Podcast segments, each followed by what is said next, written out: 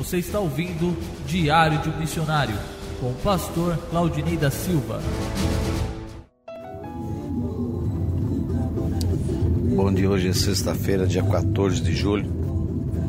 São exatamente 5 horas e 20 minutos.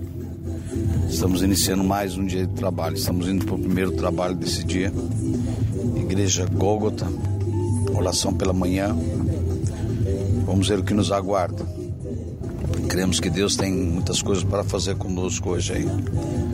Estamos uh, utilizando o outro intérprete, o pastor Emery segue com outro para uma outra atividade e nós continuamos eh, no nosso trabalho. Ontem estivemos visitando a prisão urbana de Kikwit.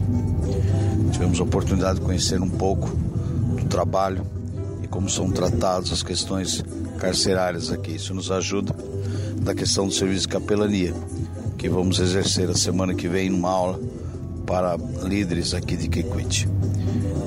É, tem sido a cada dia uma nova experiência, a cada dia algo totalmente diferente.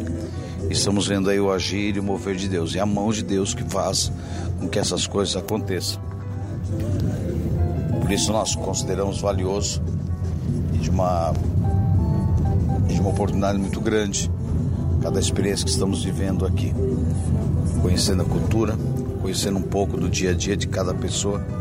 Isso está nos ajudando a formar um conceito de trabalho conceito de como poderemos ajudar a próxima geração que deverá seguir para os campos, que deverá seguir pregando a palavra. Cremos que tudo isso que está acontecendo é aquilo que o Senhor queria que nós passássemos para que aqueles que vão seguir para essa nação, pregando o Evangelho, fazendo o trabalho do Senhor, eles vão saber exatamente qual é o caminho a ser seguido.